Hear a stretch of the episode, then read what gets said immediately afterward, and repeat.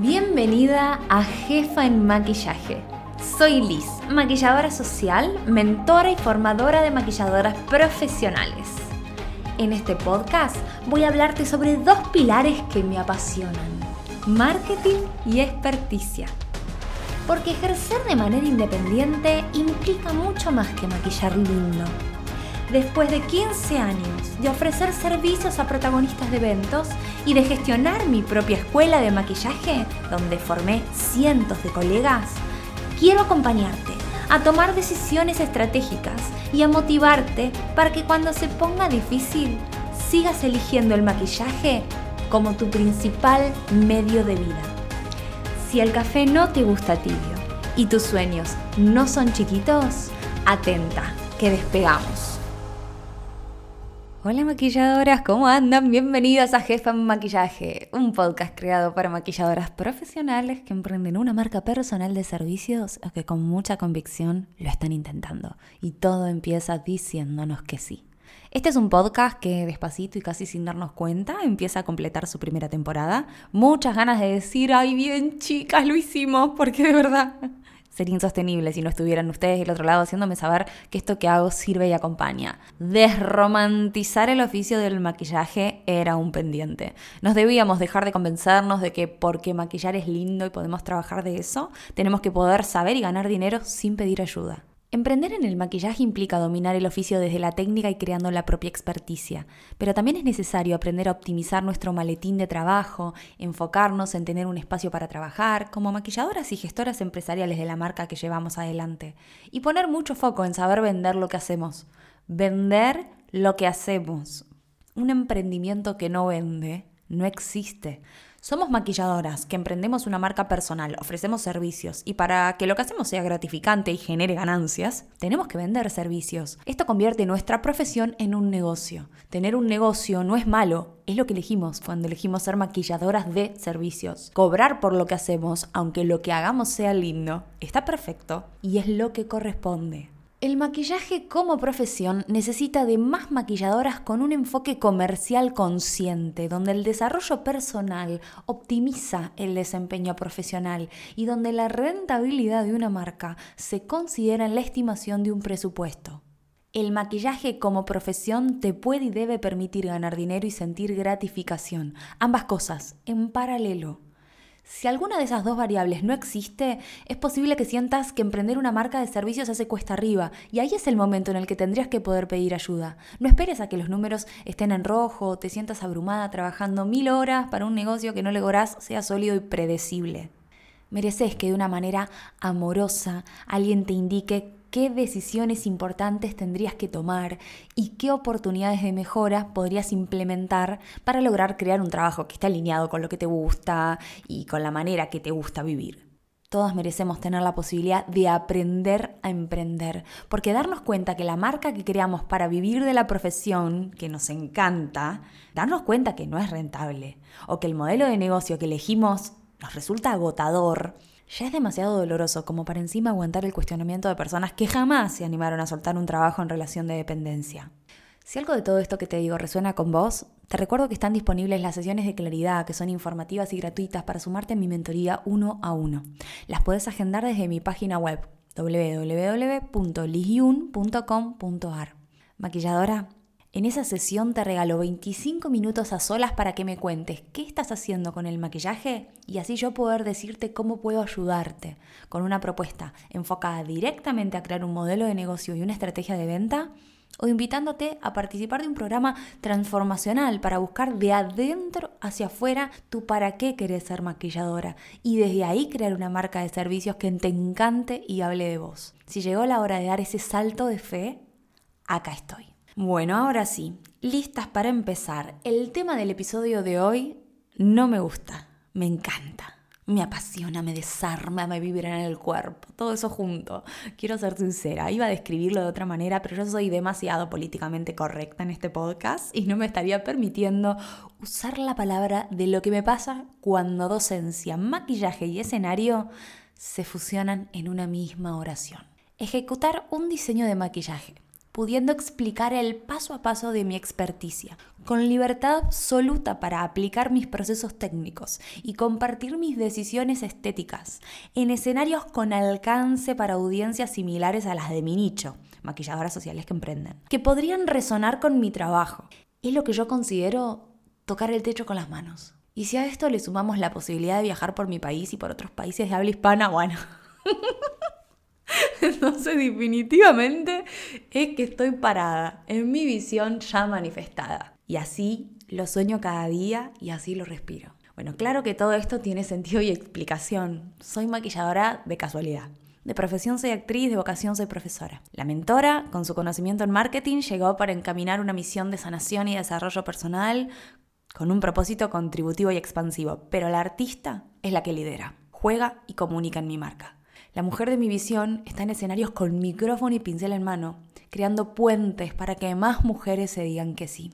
Y para mí es fuerte el episodio de hoy, porque si bien mi debut como actriz fue a los 11 años en la ciudad de La Plata, en el rubro del maquillaje no me resultó nada fácil conseguir mi primera oportunidad para dejarme ver arriba de las tablas. Muchas marcas me dijeron que no, y perdón, ¿eh? quiero ser justa y directa, muchas marcas que hoy me buscan para trabajar me dijeron que no, que no era buena, que no era famosa, que no era lo suficientemente conocida. Y si bien me hago cargo de mi parte y quizás es cierto que no tenía el mejor portafolio ni una comunidad tan fiel y fidelizada como lo son ustedes hoy, nunca dejé de intentarlo e hice todo lo necesario para dejarme ver y conseguir oportunidades.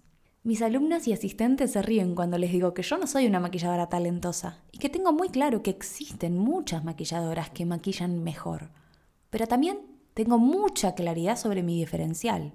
Soy una maquilladora con oficio y pisada escénica, que diseña maquillajes tomando acertadas decisiones técnicas y estéticas, que logra ejecuciones simples, sofisticadas y impacto, que tiene excelente capacidad de oratoria para comunicar con mucha claridad la metodología de su experticia y habilidad para atrapar y entretener entre procesos a una audiencia que necesita inmediatez y estimulación. Además, soy una profesional dedicada que estudia y se prepara para saber más y que se luzca la marca que la convoca para el hacer, además de potenciar toda la experticia con contenido de alta calidad. Pero no, no hago maquillajes con cortes ultra precisos, ni editoriales que mueven, ni maquillo famoso, ni ofrezco nada novedoso, único, mágico o increíble. ¿eh?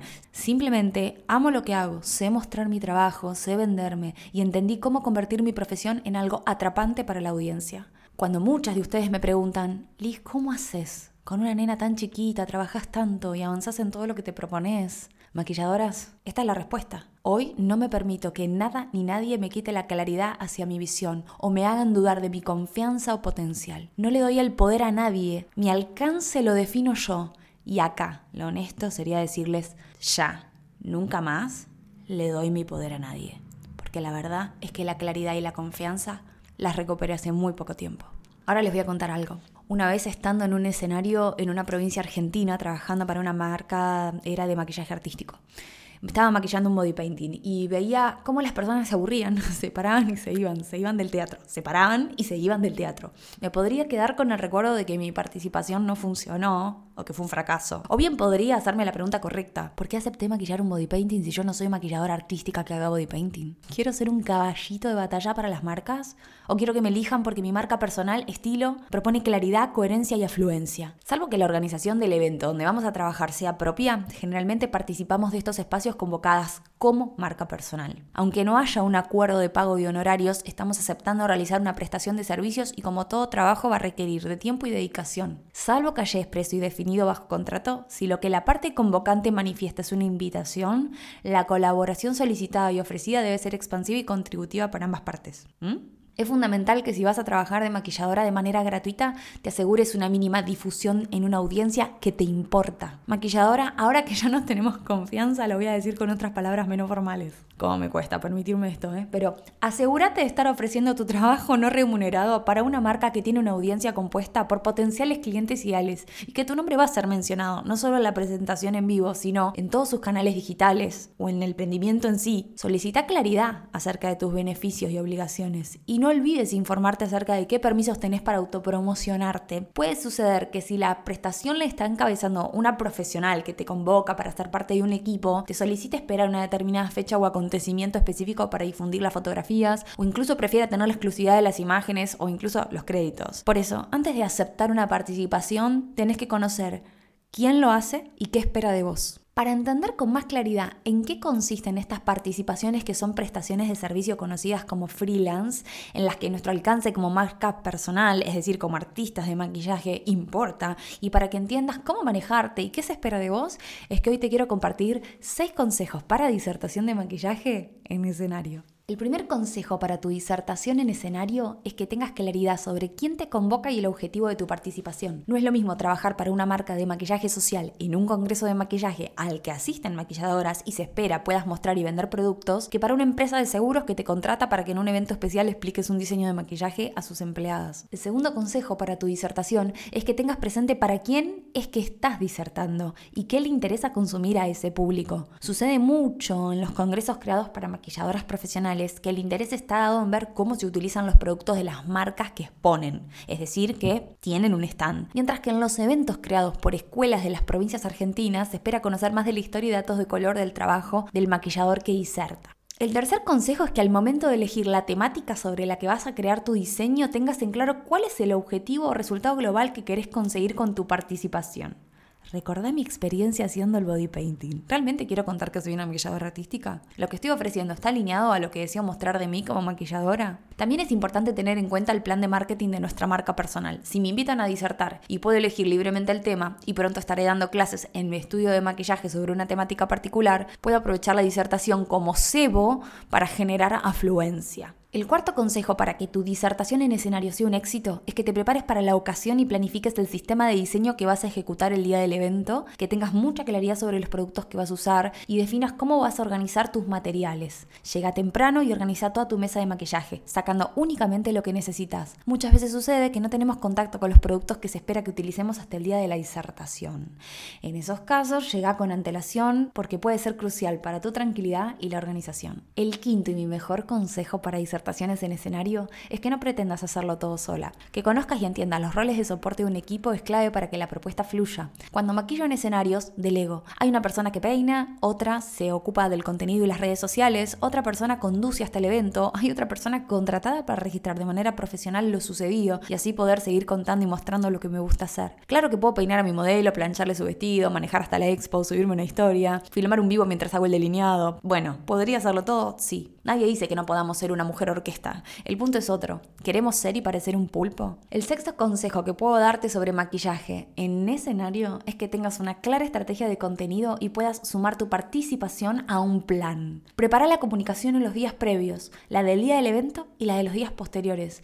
Y maquilladora, asegúrate que las personas que te vean luego sepan cómo encontrarte. Y si bien dije que serían solo seis consejos, las que son aficionadas de este podcast saben que siempre hay chapa. Y si sos una maquilladora que emprende, seguir escuchando te importa. Vamos a sumar cuatro consejos más. El séptimo consejo que puedo darte es que definas si tu participación consiste en una clase, una presentación o una demostración. Son propuestas distintas que requieren de preparaciones diferentes. En mi Instagram voy a estar desarrollando y diferenciando estas formas de participación en un formato reel. Atenta. En base al tipo de trabajo que debas hacer, es importante que consultes si tendrás disponible la luz ideal, el micrófono que te amplifique, espacios de apoyo para los materiales, la silla de preferencia para tu modelo y todo lo necesario para resolver correctamente tu trabajo. Pedí lo que necesitas para trabajar cómoda. Octavo consejo, este es cortito. Ubica dónde estará el foco. ¿En la técnica o en el producto? La propuesta consiste en mostrar cómo lo haces o con qué lo haces. Noveno consejo, no te enrosques. No te enrosques con técnicas complejas, difíciles de apreciar a distancia. Aunque haya cámara filmando en primeros planos, siempre en exposiciones y congresos se valora muchísimo lo simple y con impacto. Décimo consejo, y vital si estás trabajando con una grilla ajustada. Registra tu horario de inicio y consulta el tiempo disponible para considerar tu horario de finalización. Después de vos, hay una compañera que está esperando empezar y se torna bastante incómodo la falta de compromiso. Seguro me estoy olvidando mil consejos más, porque de este tema podría escribir por horas. Pero lo que me haya olvidado o las experiencias más reflexivas y profundas, prometo que las estaré compartiendo con mis suscriptoras de Diario de una Maquilladora que Emprende, mi difusión de email marketing con entrega quincenal a la que te puedes sumar desde mi web o desde el link de mi Instagram. Ahora sí, lista para disfrutar Recordá algo muy valioso. No es solo una oportunidad por la que tenés que estar agradecida. Estás ahí porque sos merecedora de lo bueno y porque tu trabajo es excelente y a otras marcas les sirve. Honrar la posibilidad y que te honren por tu sabiduría. Maquilladora, gracias por dejarte ver y por mostrarle a otras colegas que ellas también pueden ser. Y si sos una maquilladora que diserta, que expone, que no lo hace, pero que desea hacerlo, contame cómo vivís la experiencia. Quiero saber, quiero charlar con vos, que me cuentes qué cosas te encantan, en qué cosas tendrías que trabajar para disfrutar aún mucho más estas experiencias. Estemos conversando. Maquilladora, gracias otra vez por escucharme. Gracias por acompañarme en este episodio de Jefa en el Maquillaje. Te invito a suscribirte a mi difusión Diario de una maquilladora que emprende a través de mi web www.lisyun.com.ar para que sigamos comunicadas por email y no te pierdas el próximo episodio.